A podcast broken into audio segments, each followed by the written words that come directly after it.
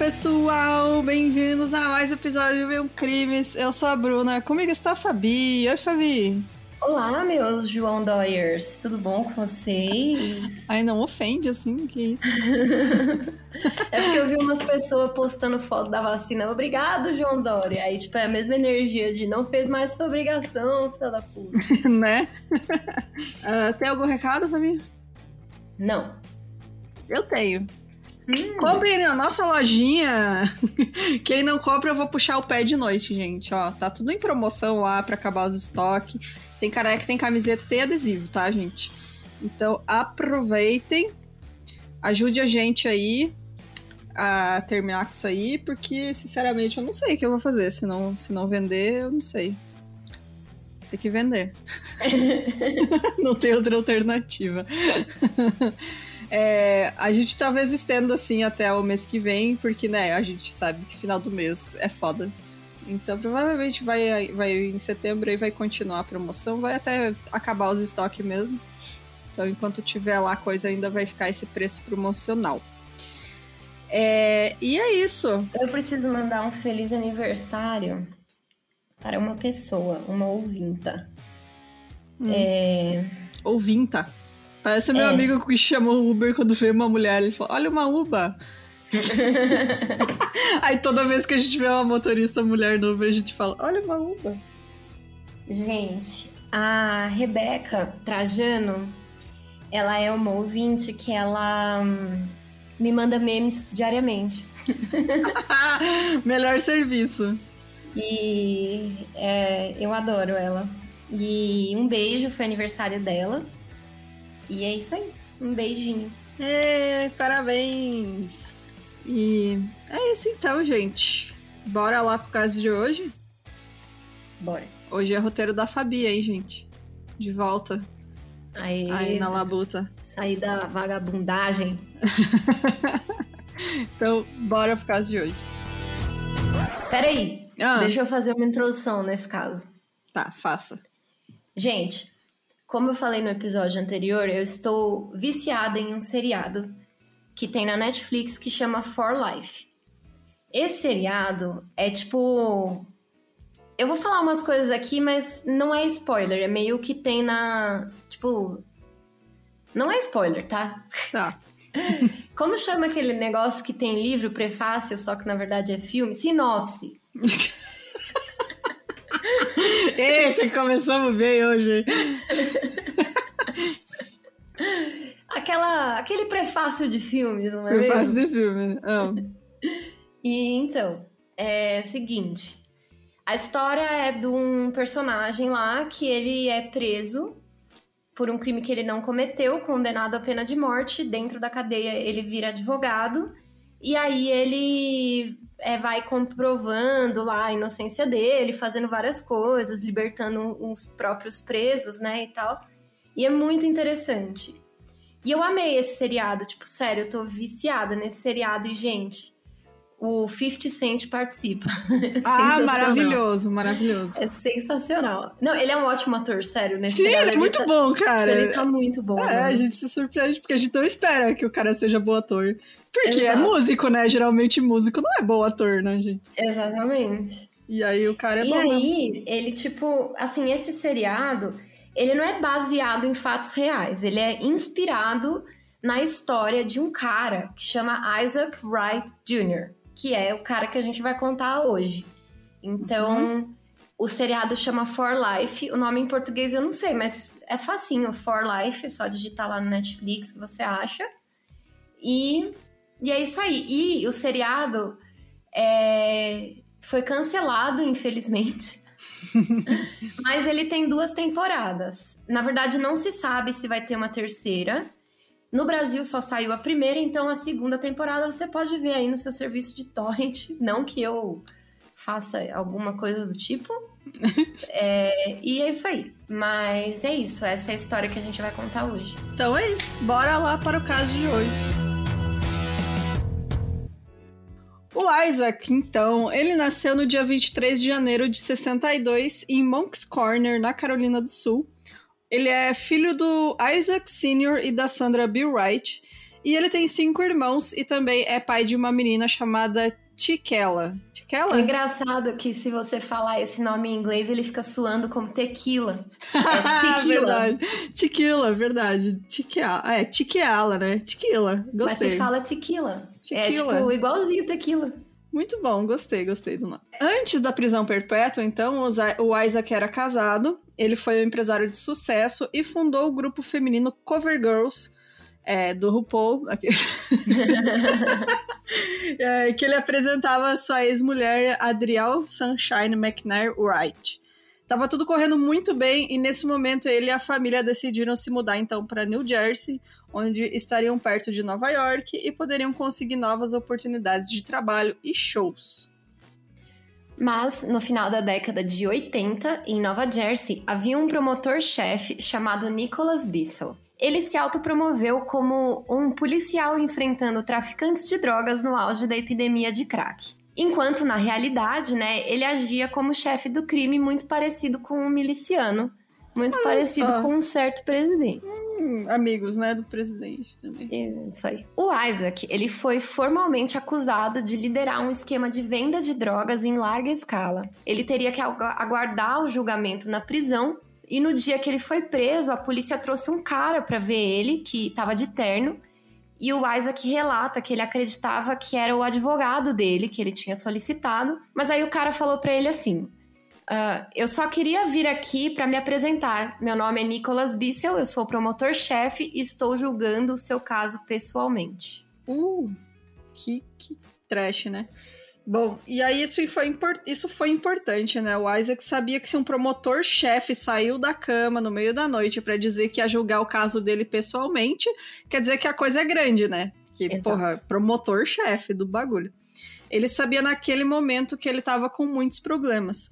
E mais tarde, depois de ver a corrupção, as mentiras e os relatórios policiais falsos, não tinha dúvida na mente dele que ele estava indo para prisão por algo que ele não fez e ninguém seria capaz de impedir, porque era um esquema realmente gigantesco, né?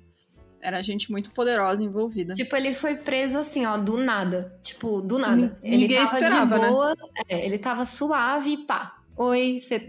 E tipo assim, ele nunca teve problema com a justiça antes. Então não tinha necessidade, por exemplo, de manter ele preso até o julgamento. Tipo, ele não Sim. era um cara de Tipo, ele não tinha nenhuma acusação, sabe? Era um cara, ele era tipo dono de uma. Ele tinha esse grupo musical, mas ele era produtor musical, né? Então ele tinha essa empresa de shows. E, e uhum. muito importante a gente falar que ele não era branco, né, gente? Era um homem é. negro, enquanto o Nicholas Bissell, um homem branco. E é muito mais fácil você acusar o homem negro injustamente, né? Porque é, né? Tipo, o racismo já tem ele como culpado, o racismo estrutural da sociedade, né? Então, Sim, tipo... sistema prisional e judiciário é. dos Estados Unidos é já tá muito todo racista. contra ele, né? Então, basicamente, o cara é acusado, ele já foi julgado como culpado. E aí, cada advogado que entrevistou insistiu que se ele confessasse, ele iria conseguir um acordo de 15 a 20 anos. E foi aí que ele dispensou os advogados, porque, porra, que, como é que ele vai confessar um negócio que ele nem fez, sabe? O cara Tipo, eu sou inocente, por que eu vou confessar? E sabe que isso. Eu não lembro onde que eu vi essa informação, mas tem um.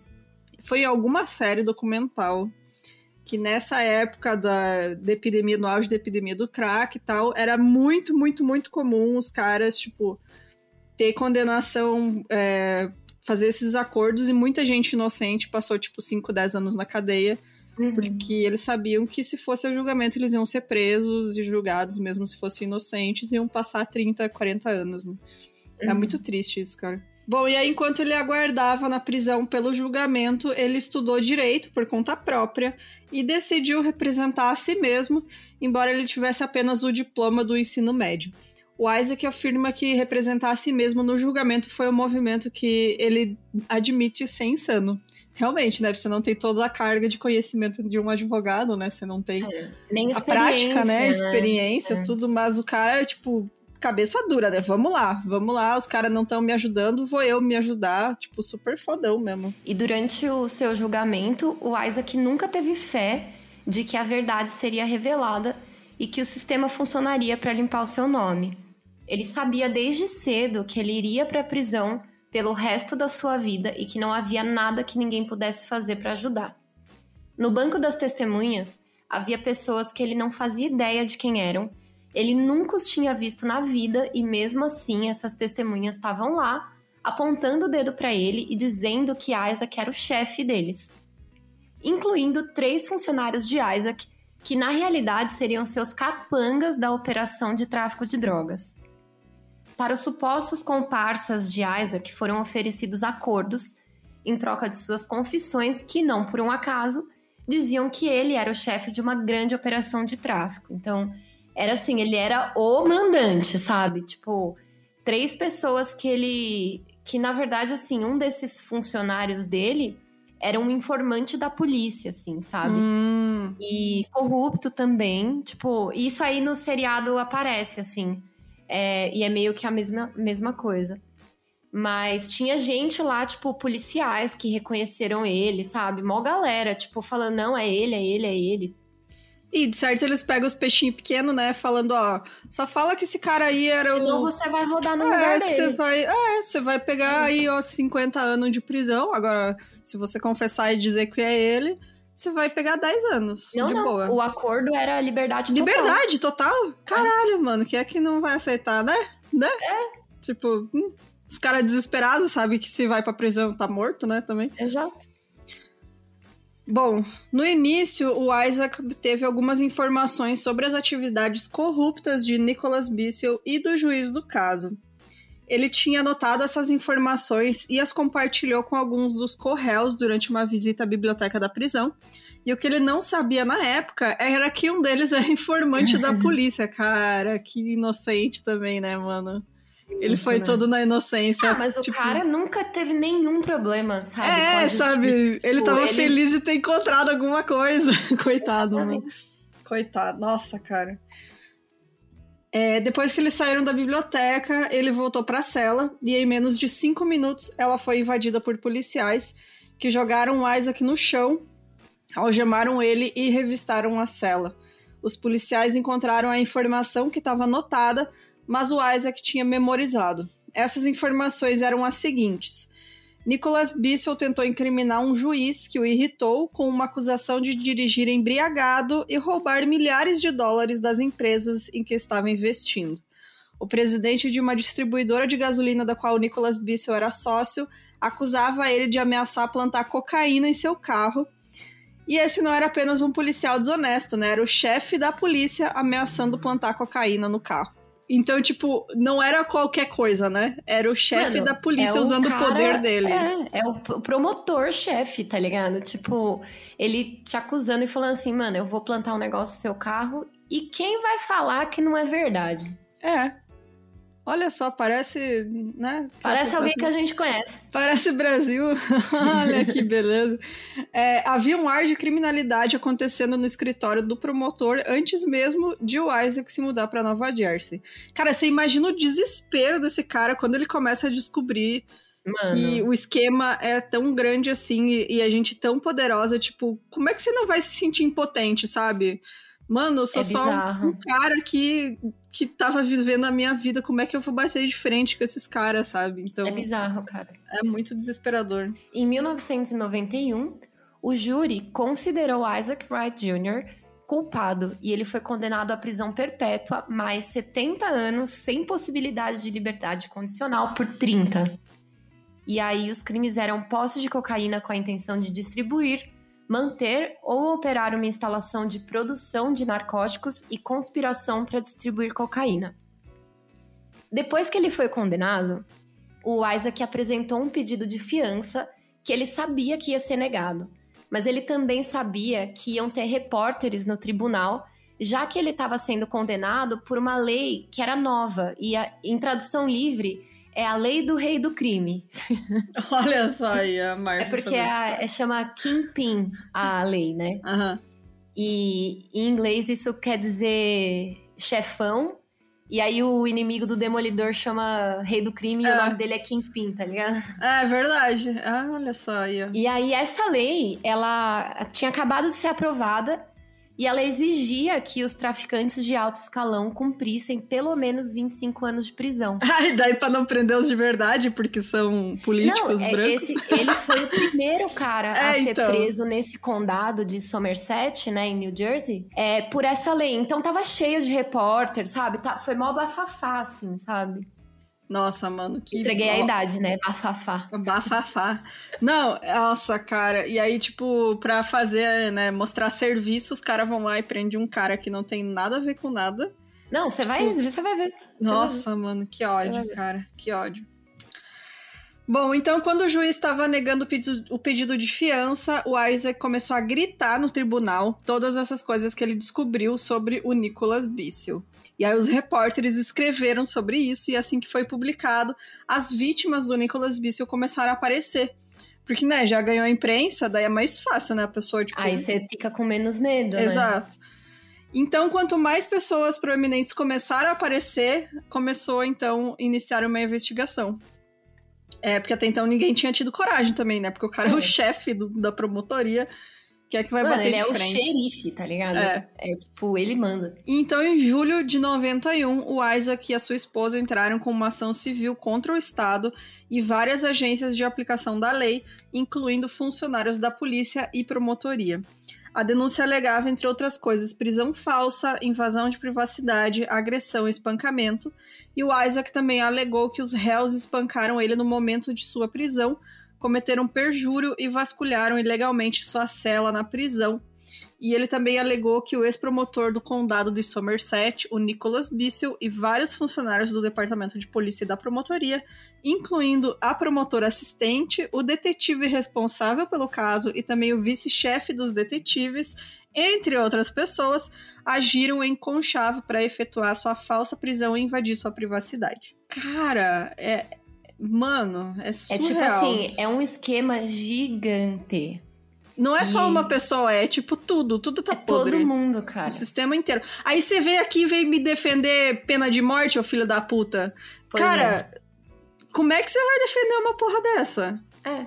Quanta gente inocente é condenada e morta? Exato, cara. Tipo, tipo quanta gente é obrigada a confessar, sabe? Sim passar anos na cadeia lá e depois sofrer todo o estigma social de ser ex-presidiário, né? Perder oportunidade de emprego, tipo. Sim. Porque, nossa, mano, que foda, velho.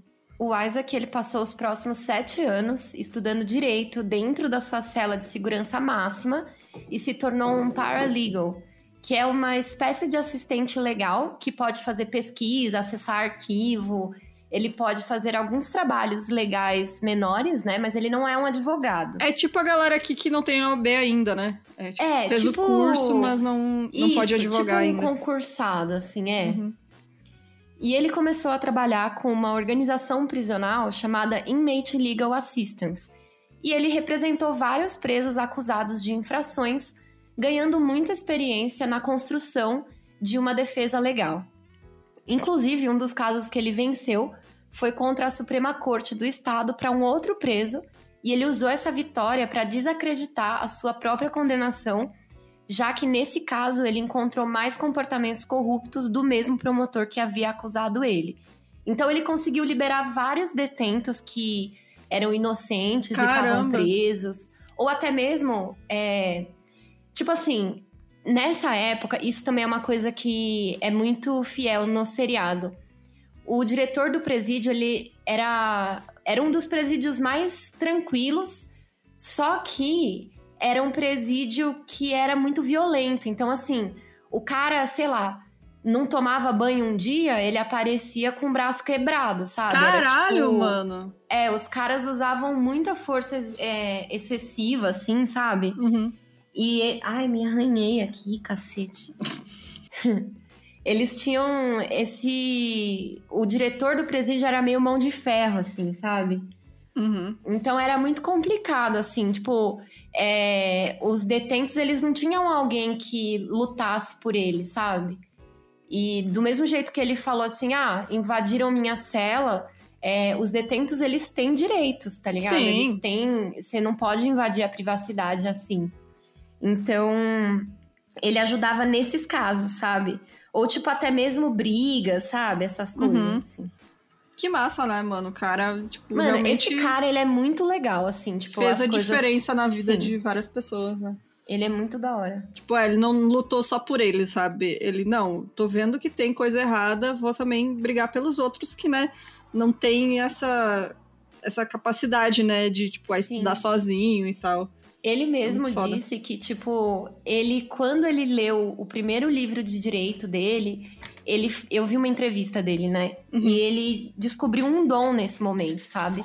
Porque É um realmente dom, né? é um dom, cara. É. Eu já Tipo, tentei ler gente, coisas de direito.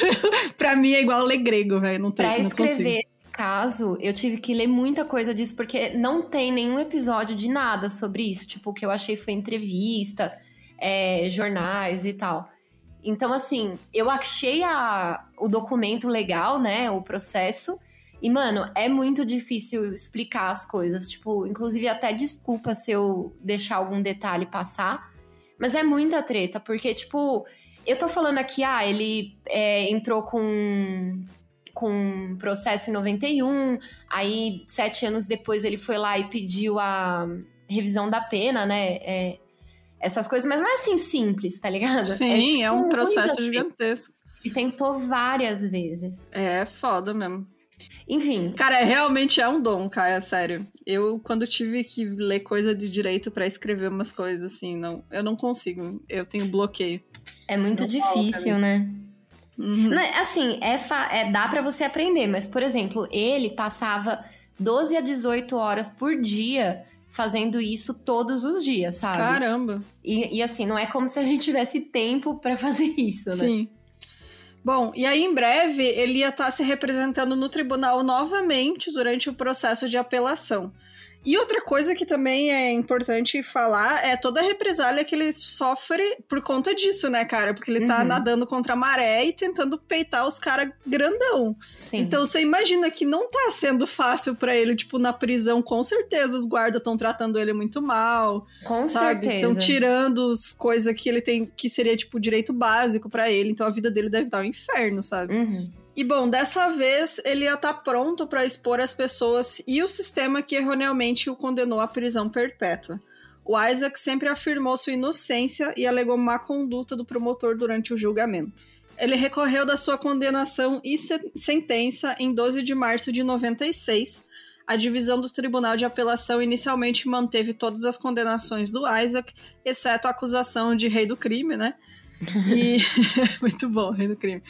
E o Isaac e o seu advogado, então, o Francis Hartman, provaram que a sua condenação em 91 foi baseada em parte é, em uma apreensão ilegal de cocaína pelo esquadrão de detetives do promotor e no testemunho falso de três corréus que haviam sido oferecidos clemência, perdão, em troca de mentirem. Então ele foi, é, é, foi condenado na mentira. A galera fala que ele se representou, né? E de fato ele se representou também. Mas ele, ele depois conseguiu esse advogado Francis Hartman. E inclusive, bom, mais pra frente eu conto, senão eu vou dar spoiler. É, é. Olha aí, ó. Reclamaram, não pode dar spoiler. Bom, e aí durante a audiência, todos os três retiraram o seu depoimento contra o Isaac. E Rhoda White disse que o Nicholas Bissell mentiu para o júri do julgamento sobre o seu acordo de perdão com ela. Então, é, tipo, até eles falaram, olha, realmente a gente mentiu porque ele falou que ia, né, é, dar perdão para todo mundo, ninguém ia ser preso contanto que a gente condenasse, né, apontasse a culpabilidade do Isaac. E foi o que aconteceu. Cara, que bom que essas pessoas voltaram e realmente, né, testemunharam de novo, é, contando isso, né? Exatamente. Durante a audiência, em 1996, ele se representou no tribunal, né? Então, é, na audiência de condicional, ele se representou. No novo julgamento, ele teve um advogado. É, ele interrogou um detetive veterano da polícia chamado James Duggan, que havia trabalhado no seu caso, antes do primeiro julgamento, em 1991. E o James, ele confessou ter incriminado o Isaac em um plano orquestrado por Nicholas Bissell, o promotor-chefe do caso. E aí o juiz ordenou que o Isaac enfrentasse um novo julgamento e o novo promotor optou por adiar o seu julgamento indefinidamente, depois de pagar uma fiança de 250 mil dólares. E ele pagou a fiança e foi libertado pela primeira vez em mais de sete anos. Agora, só explicar, ele não tinha 250 mil dólares, ele não era um cara rico. Mas ele fez. Tinha. Nesse momento já tava rolando um buchicho ali, sabe? Uhum. Então ele pediu apoio para as pessoas e aí foi o. Foi a força popular mesmo que liberou. Juntou ele. dinheiro. Exatamente. Bacana. Ou seja, né, ele anulou com sucesso a condenação principal de prisão perpétua, mas tinha várias outras acusações levantadas contra ele. Então, para ser totalmente exonerado, ele teve que encontrar uma maneira de expor os indivíduos desonestos à má conduta sistemática e os acordos ilegais nos tribunais que condenaram ele. E, cara, é muito doido ele conseguir isso em vida, né? Sim, Porque mano. olha quanto caso a gente já cobriu aqui de gente que foi acusada injustamente, principalmente homens negros. E ficou preso 40 Cê- anos. Cara, né? até morrer, foi condenado Sim. à morte. E qual que foi o último que a gente fez do menininho? Da, do Piazinho, que é a criança? Foi George Stinney Jr. Ah, sim, isso- sim. Que só foi, tipo, os netos dele, sabe? Da família. Sim. Tipo, dele não, né? Porque ele era criança quando ele morreu, mas, tipo. Três Uma- gerações depois, sabe? Que a, a justiça. pediram desculpa, É, né? Pediram desculpa e exoneraram a criança que foi executada, sabe? É. Então é muito doido isso, que ele Tem conseguiu. uma- Tem uma entrevista do Isaac que ele fala que é o seguinte: é, esse, ele salvou e tirou da cadeia mais de 20 presos, né? Caramba! Que- é, ele foi tipo. Ele era um- meio que um advogado dentro da cadeia, assim, sabe? E aí, é, ele ajudava esses caras não, é, porque ele precisava ganhar é, credibilidade, sabe? Sim. Então, um- o que que ele fazia? Ele come... Isso foi uma tática dele, ele é muito inteligente, esse cara. E ele começou a pegar vários casos de várias pessoas que foram é, acusadas injustamente para começar a mostrar que realmente tinha alguma coisa muito errada acontecendo ali, entendeu? Uhum. Tipo, por que que aqui nesse condado a maioria dos homens negros são presos, sabe? Tipo, é... e aí ele começou a apontar um padrão. Inclusive, isso mostra também no seriado. Uhum. Teve também um caso assim que eles. Eu não lembro especificamente qual era o caso, mas eu lembro de descobrir um esquema gigantesco de corrupção é, para prender menor de idade e manter o sistema de, de prisão para menor de idade, que lá também é, é privatizado, né? privatizado, né? É, para manter o número médio, né, para a prisão poder ter lucro. Então, que Gente, beleza. absurdo, né? É, e aí era um esquema gigante também, envolvendo promotor e juiz, e era tipo de condenar adolescente, preto e pobre, por posse de droga, por qualquer coisa, basicamente, né? Você nem E precisa. acabar com a vida dessas a vida. crianças, Uhum. né? É, para manter o lucro da prisão. Então, tipo, foi alguns. Foi uns anos atrás que estourou esse escândalo também. Então, só pra mostrar aí mais uma faceta do capitalismo, que beleza, né, gente? Exatamente. É, bom, o James Duggan disse que o Nicholas Bissell é, ordenou aos policiais que falsificassem relatórios e depoimentos de testemunhas, e o promotor também supostamente fez acordos secretos com advogados de defesa para que seus clientes mentissem mesmo sobre juramento. O Nicholas Bissell queria se tornar o primeiro promotor do estado de Nova Jersey a condenar alguém sob a lei do rei do crime. É, ele queria essa fama. A motivação dele, mano. Ele queria fama como sendo ah, o primeiro que pegou um grandão, um chefão do crime. Mano, eu fico puta, é tão vulgar, sabe? É. É, tão. É tão. Podre, podre, podre, podre. Tô Uhum. revoltada, gente. Tô de TPM também. É, e nossa, esse esquema dos advogados também, de fazer os clientes mentir, me lembrou muito do Making a Murderer. Sim. Com o, o sobrinho, né, o Brandon, que tem Até problemas, né? como os meninos do West Memphis Street, Exato, do é. Central Park. É tudo, mano, muito podre. É, que os caras, tipo, veem a pessoa vulnerável, né? Que é influenciável e usam isso pra acabar com a vida dela, tipo, pra ele Exatamente. confessar, o menino achando que ele confessando ele ia pra casa, sabe? Exato. E, nossa, mano. Uma coisa que ajudou muito o Isaac foi o seguinte: é, nessa audiência que ele se representou em 96, calhou de ao mesmo tempo o promotor, é, a vida dele estava desmoronando. Por quê? É, lembra lá no quando o Isaac ficou gritando no tribunal uhum. as coisas lá? É, ele deu início a vários rumores que deram início a investigações. Que, e aí, isso lá em 91, né? E aí, como resultado da confissão do policial James Duggan, o Nicholas Bissell foi julgado, né? Ele foi acusado, julgado e considerado culpado por 30 acusações. É, em 1996, ele foi condenado por dezenas de crimes, incluindo peculato e abuso de poder. E aí ele foi mandado para prisão domiciliar até o julgamento, enquanto, né, o Isaac, é, que, tipo, não tinha ficha não. Né? suja nem nada, mano, vai pra é, segurança máxima, né?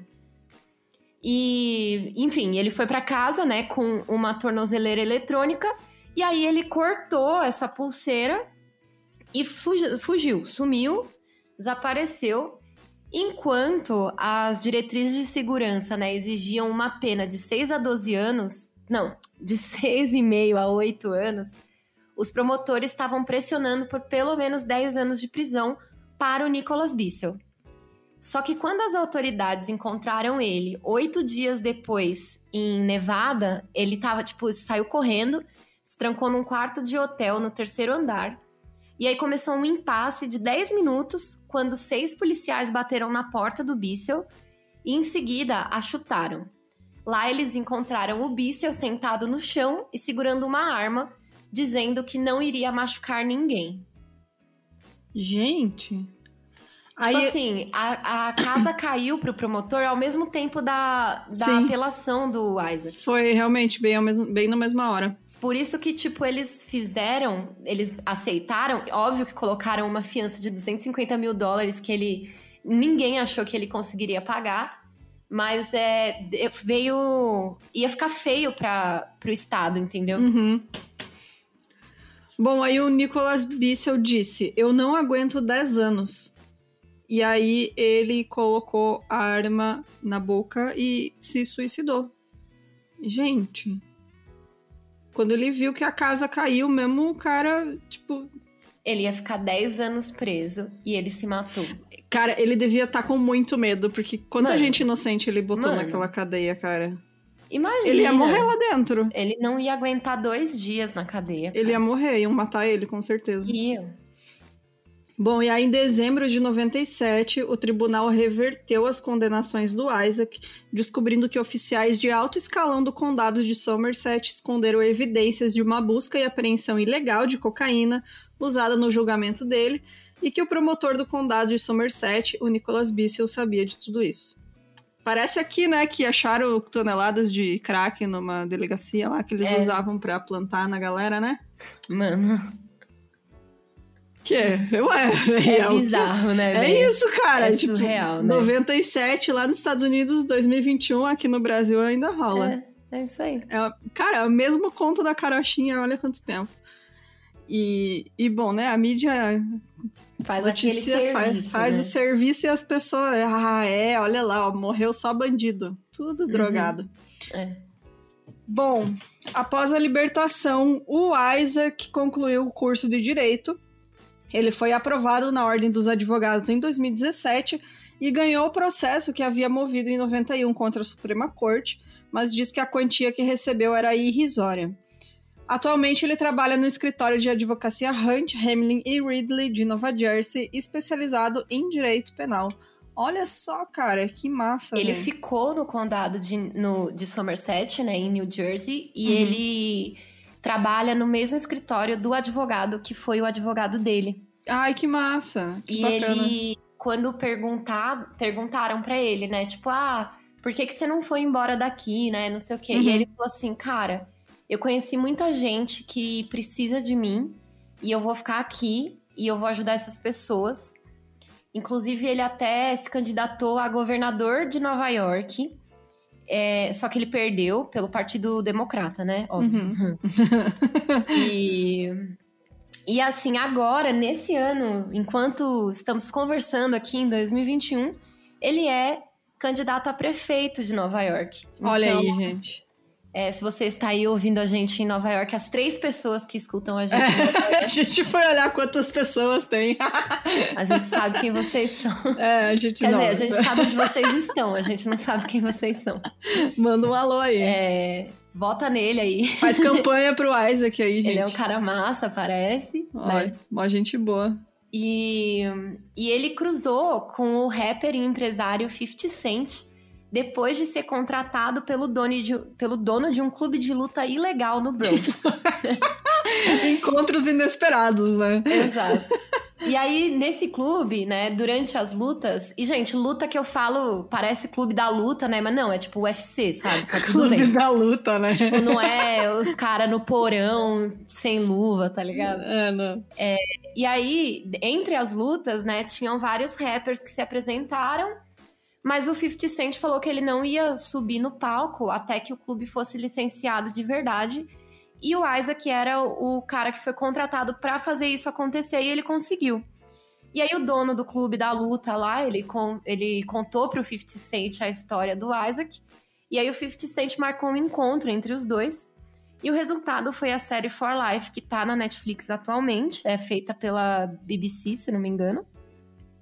E além disso, o Wright, o Isaac Wright, né, ele fundou a Isaac Wright Jr. Network for Justice, que é um banco de dados online nacional para organizações sem fins lucrativos de justiça social e jurídica. O Wright ele também trabalhou em vários projetos de justiça na Espanha, na Nigéria, Tailândia e México. Então, é isso aí, gente. Olha só, cara, que massa. Ele é um cara muito massa. Inclusive, gente, eu mandei uma mensagem pra ele no Instagram, né? Falando pra ele mandar um salve aqui pros mil e um crimes e falar fora Bolsonaro, mas ele ainda não me respondeu. Ah, é que ele é ocupado, né? A gente, É, não, a sim, gente sim. sabe, né? Que o cara Com é certeza. cheio dos compromissos oficial aí. É, ele na deve campanha. estar, tipo, campanha, né? Nananã. Mas... Ah, mas muito massa. Eu não assisti a série ainda. Eu adorei o seriado. E tem muitas coisas, assim, tipo, que, que eles fantasiam, né? Porque Hollywood, mas que nem o fato dele. Quando ele saiu da cadeia, ele ficou anos e anos tentando ser aprovado na, or- na Ordem dos Advogados lá, né? Uhum. Mas demorou muito porque precisava de alguém pra testemunhar que ele era uma pessoa de boa índole, né? Uhum. Só que com uma acusação dessas ficou complicado. Sim, E tiveram aí- que esperar reverter tudo. Exato. E aí, mas aí ele conseguiu, sabe? Tipo, ele realmente é um cara legal. E, gente, sério, procurem as entrevistas que esse cara dá. Ele é muito da hora. Tipo, ele é muito esperto, ele é muito gênio. E ele. Não sei, eu sinto que ele tem algo que ele quer fazer de bom mesmo, sabe? E o que Tipo, não dá pra não comentar é o cabelinho, né, gente? Gente, ca- os cabelos dele são cada vez melhores, assim. Ah, muito bom. cada dia ele tá com um cabelinho melhor. Eu tá, ó, sério, sensacional, velho. É muito Cabelinho bom. dele. Ele é muito estiloso, cara. É muito bom.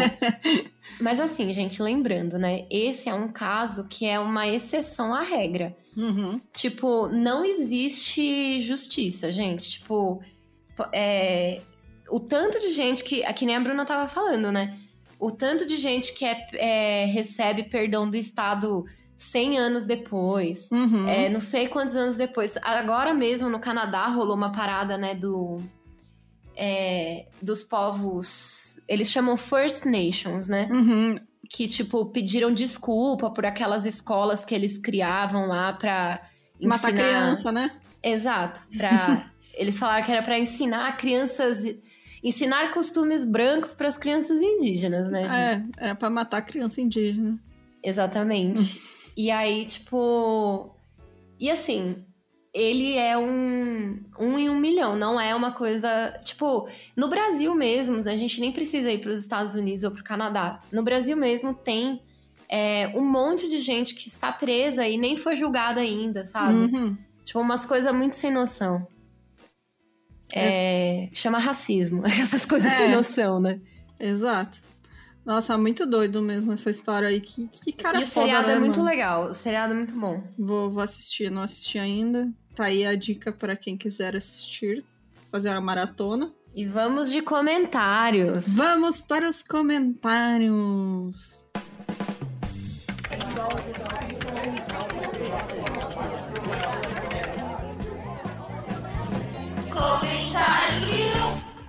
Vou falar rapidinho do mini episódio que eu achei legal. Que, pra quem não ouviu, é o episódio do Juan Moreira que eu fiz. A Alpistache, ela colocou assim: Mil em Crimes é cultura. Gente, que outra forma descobriria o que é um gaúcho? Olha que eu moro no Rio Grande do Sul. Obrigada. Gente, é isso aí. Gaúcho é o que eu contei lá. Não cai na ladainha de CTG, que aquilo lá foi inventado, tá? Então, cultura gaúcha de verdade, é cultura indígena, é cultura não é campesina. É não é, é. É uma mistura de várias coisas, principalmente espanhol, né? Os espanhóis que iam pro interior, mas principalmente indígena. Então, gente, chimarrão é indígena, parte da vestimenta que é do indumentária gaúcha é indígena, e esse povo odeia indígena, né? Então, é, tá aí as contradições desse Brasilzão. Mas é isso, gente. É. Bom, o outro episódio principal foi o da Suzanne Capper, que foi aquele episódio horrível. Horrível. Uhum. Você é, quer comentar? Quer começar? Pode ser. Vou primeiro falar aqui, ó, que várias pessoas falaram que eu voltei. Sim, gente, eu voltei, que bom. Então, muito obrigada aí para quem sentiu minha falta, para quem não sentiu, apenas não obrigada. e... Mas fui muito bem substituída pela Jéssica nesse, nesse momento. Logo, logo a Jéssica está de volta aí para mais uns episódios também. É isso aí. E vamos começar aqui pelo comentário da Arilka. Cachorro quente sem purê não é cachorro quente. Eu tô carente de mil e um depois de ter maratonado. Fabi, aguarde minha história de medo.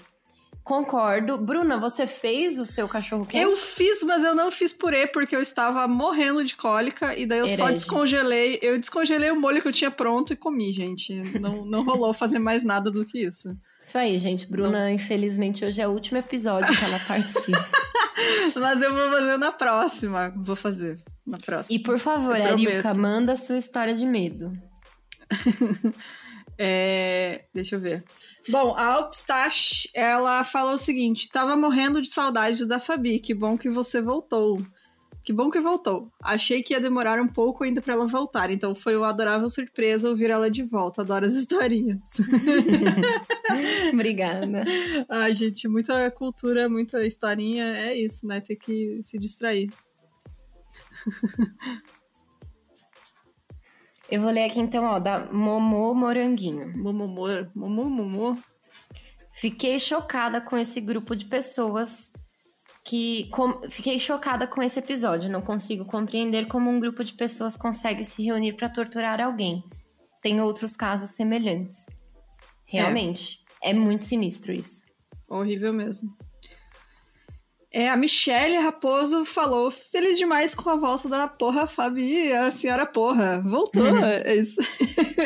Uhum. que bom, gente. Bom, isso aí. Lê o próximo aí. E é então a Gabriele Pellegrini. Ela disse o seguinte, porque eu falei, não ouçam o episódio da Kelly Bates, porque é ruim, além de ser tortura, é um dos primeiros. E aí lá foi ela ouvir esse episódio, e mesmo depois ou os outros antigos que ela já ouviu e vai reouvir. E eu falei, não, menina, não faz isso. Gente, não faz isso. É vergonha alheia. Era horrível. Eu não sabia o que estava fazendo. É... Não, não. É isso. É isso. A gente e vai depois... refazer. um, dia, um dia a gente vai refazer. Cadê o comentário dela aqui? Pra... Aqui, ó. Que a gente respondeu. E aí ela voltou para dizer que não é nada ruim, perfeitas desde o primeiro episódio. Ai, não exagera, Nossa. gente. Não, não. Tadinha. Era ruim sim, pode falar. Não tem vergonha, não. É, como assim não come cachorro quente com purê? A isabv.art. Vai ter que botar para quebrar no próximo lanche. E ela gente. também comendo. Calma, calma. Ah. Não, não, pode falar, pode responder. É que aqui no, no sul não tem purê no cachorro quente. Não tem batata no sul, gente. Vocês não sabem? Não, tem batata palha. e tem purê no almoço. E não tem batata na feira, no mercado? Tem! A gente come maionese todo domingo. Ué. Então. Mas eu não sei por que, que o povo aqui não bota, porque eu, pra mim, bota batata em tudo. Porque batata Mas, de qualquer ô, jeito Bruna, é bom. Você tem que fazer o purê e botar no seu cachorro quente. Tá, eu vou fazer isso no próximo, gente. Se eu não tiver mal, eu faço. Absurdo. Eu vou. eu farei, farei, prometo. Aí ela também falou assim: aquele momento épico que seu nome é citado em um podcast, quase morri. Valeu, meninas, valeu, Fabi, adoro seu trabalho. Meu sonho é fazer quadrinhos. Me segue lá. Olha só aí, ó, boa sorte. É, estou seguindo, sim. É, e boa sorte. Espero que você consiga, porque é difícil. É, é realmente. Mas estamos juntas. A Bruna também tá fazendo quadrinhos. É. é, eu parei um pouco, mas. É, é mas tá, tá. Quando aparece, a gente faz. Tá Inclusive, manda jobs aí, por favor, tô precisando. É. eu vou ler então o do Egon. Um beijo pro Egon! Faz anos que eu não vejo ele. É, ele disse o seguinte: essa coisa de querer fazer parte de um grupo, mesmo sofrendo na mão dos amigos, é foda. Passei por isso por quase toda a adolescência. É realmente muito tenso e triste. Por sorte, nunca me machucaram muito. Tive só um fêmur fraturado. Nada demais. Contém ironia. Gente, um fêmur fraturado. Caralho! Mas se fossem pessoas piores ou fossem viciados em drogas pesadas, eu estaria bem mais fudido. É, que foi o que aconteceu com a Suzane, né? Uhum. É, adorei a volta da Fabi, muito bom que as voltas que ela dá na história fazem com que ficamos menos tensos com as atrocidades que escutamos. Só faltou a Jéssica, não vai embora a Jéssica. Não, a, a Jéssica volta ainda. Volta gente, a Jéssica. Vamos, a gente tem que fazer, inclusive, um episódio de, de Creepypasta, né? Porque o último é foi sem você. Vamos, vamos preparar aí um episódio de Creepypasta pra gente tirar essa é... tensão de episódio tenso. Aqui o que o Egon falou é muito, é muito real, cara. Tipo, para quem não sabe, eu tenho um irmão gêmeo que ele tem um problema muito sério com drogas, assim, tipo, seríssimo. E a gente teve a mesma criação. Uhum. É, a gente sempre teve, tipo, tudo igual, mesma educação, mesmos pais, né? E assim, é, ele sofria muito bullying. E aí, cara, bullying é isso, né? Você acaba caindo nas drogas. Não sempre, mas é uma das coisas, né? E, e é isso. E aí foi isso que aconteceu com ele. E aí hoje em dia a gente não se fala, já tem vários anos, né? Mas a gente não, não, não se fala, porque ele não é mais a pessoa que eu conheci, sabe? Sim. É meio louco. Direto, cês, as meninas lá no grupo, né, gente? A, uhum. A Jéssica e a Bruna, elas escutam as minhas histórias lá. É bizarro, parece Cidade Alerta. é, gente, é foda mesmo.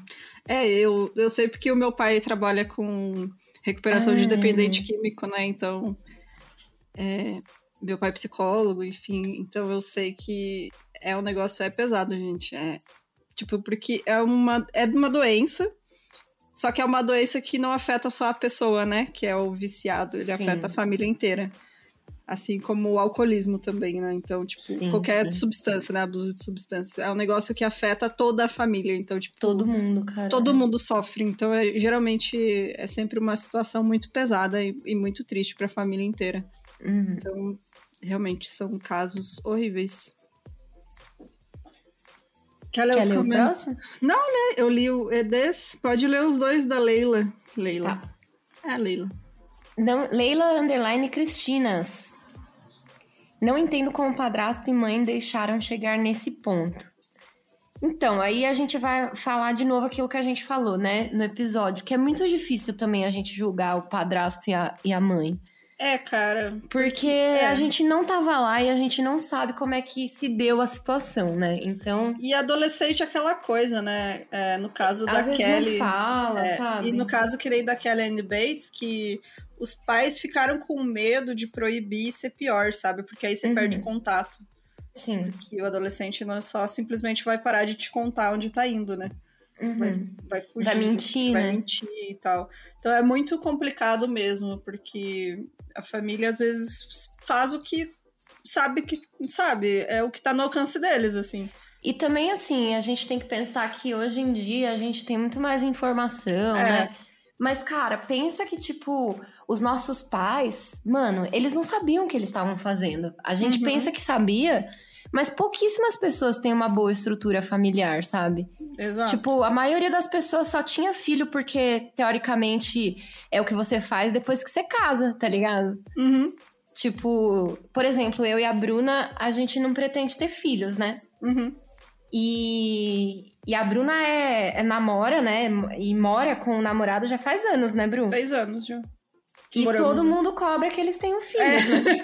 Porque seria ah, eu passo, passo natural, o próximo passo. E tipo Cara, assim, não, é, não, não quero, porque sabe? não quero, não me sinto pronta, não tenho capacidade de criar uma pessoa. Exato. E eu, gente, eu imagina, né? Nossa senhora, ia ter puta que pariu.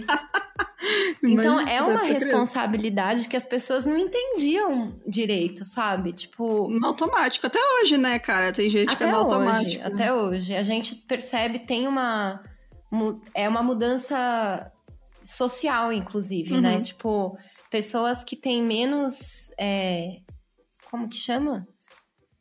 Menos poder financeiro são pessoas que engravidam mais, porque elas têm menos acesso à informação, não têm controle de natalidade. É bem complicado. Política assim. pública, né? De Exato. planejamento familiar, na verdade. Né? Exatamente. Né? E, e, gente, pra vocês terem uma noção, eu tenho um irmão gêmeo comigo. Eu sou literalmente três minutos mais velha. E, tipo, meus pais cobram filhos de mim e não do meu irmão. É, é muito ai, doido. Ai, gente, é doido mesmo. É foda. E deixa eu ver aqui. Estou viciada a Leila Cristina. É, deve ser Leila Cristina S, né? Tipo, não Leila Cristinas. Cristinas. Eu vou chamar de Leila Cristinas. Vai ficar Leila Cristinas.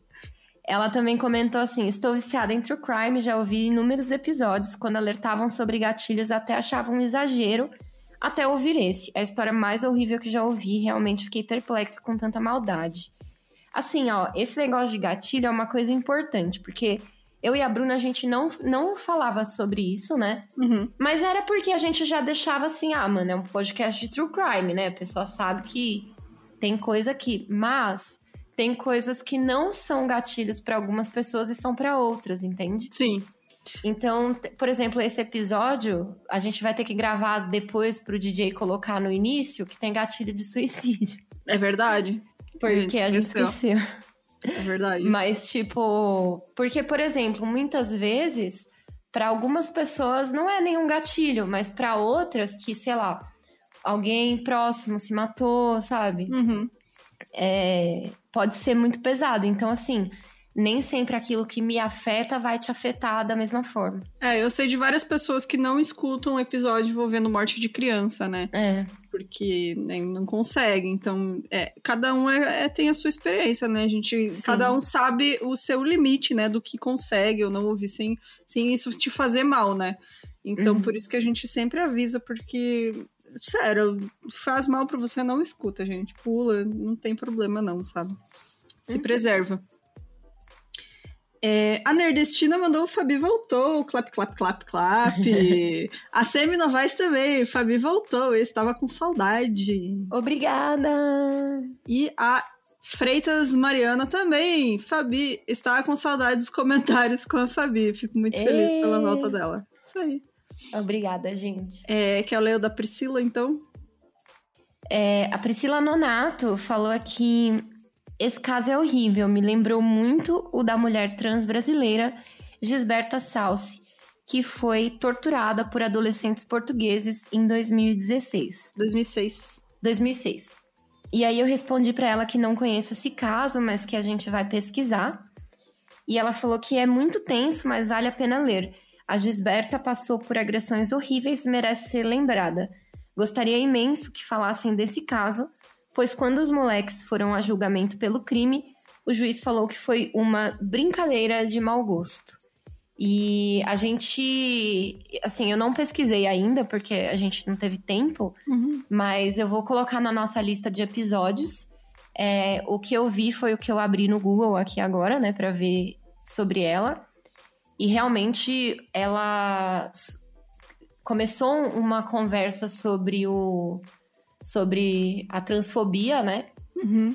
Lá em Portugal, era uma brasileira mesmo. Infelizmente, ela era imigrante ilegal, porque ela teve que. não conseguia renovar o visto, e aí ela teve que. Ela teve, tinha HIV também. Uhum. Então, ela estava em situação de rua, né? ela estava em situação de rua. Ela não tinha. Ela morava na cidade de Porto, né? E realmente é muito complicado, assim, a gente vê. Tem uma, uma um perfil do Instagram que é, eu acho que chama Brasileiras Não Se Calam, que é sobre testemunhos de mulheres brasileiras que passam por.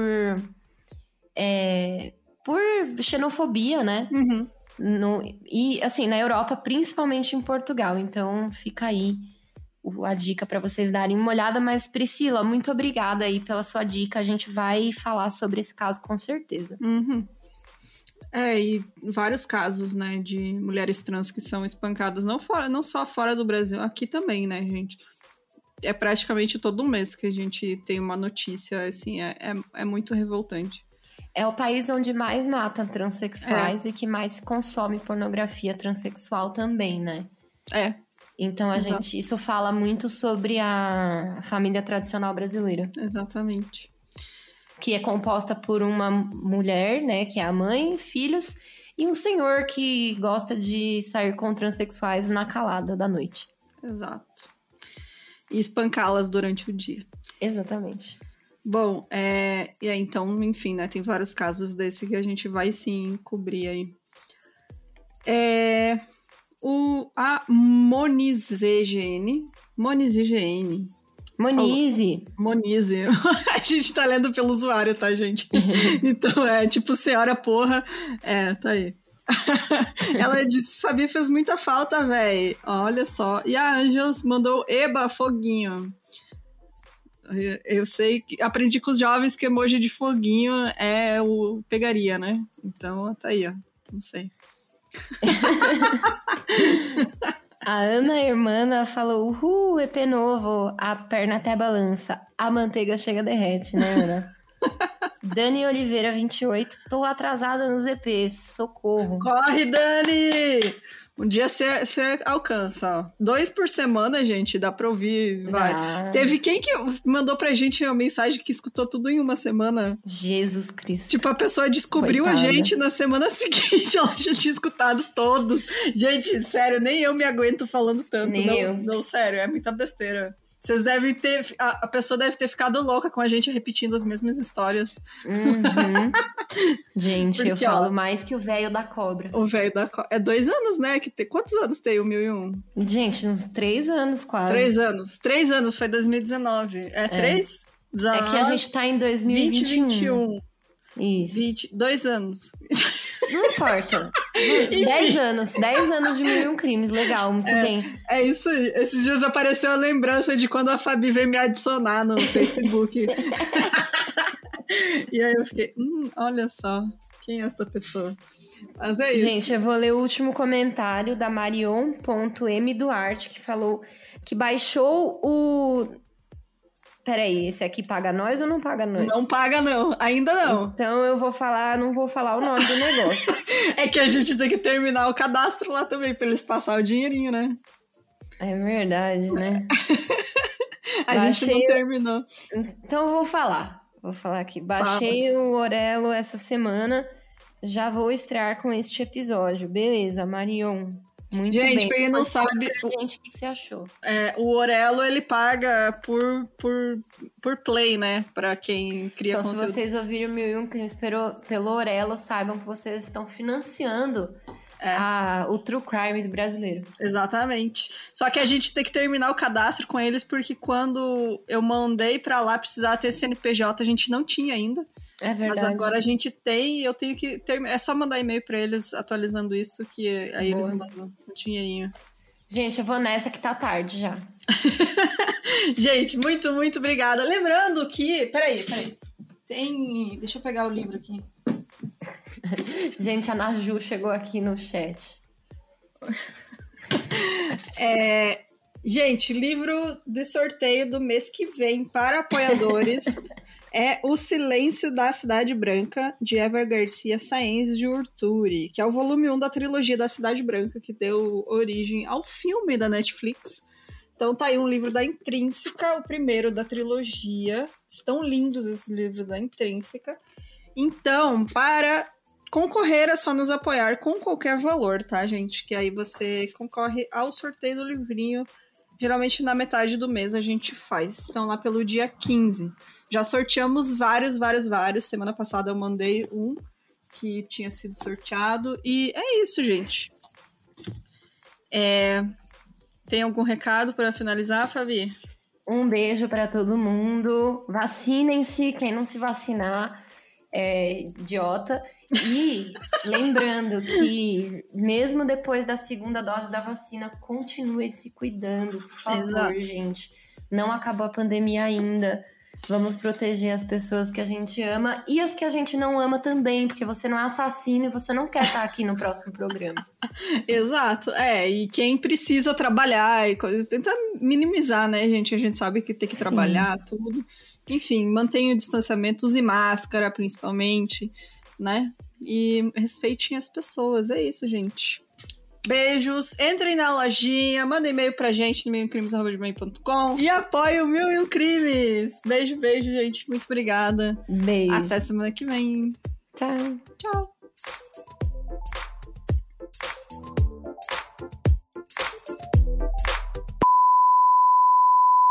É, antes de começar em off, Fabi, você viu que a gente recebeu e-mail de um contador ali? Vi, mano. é para pra você, responde ele eu lá. Eu recebi umas DMs também, eu vou responder. tá aí, que você tá precisando aí, deu certo. Não, super certo.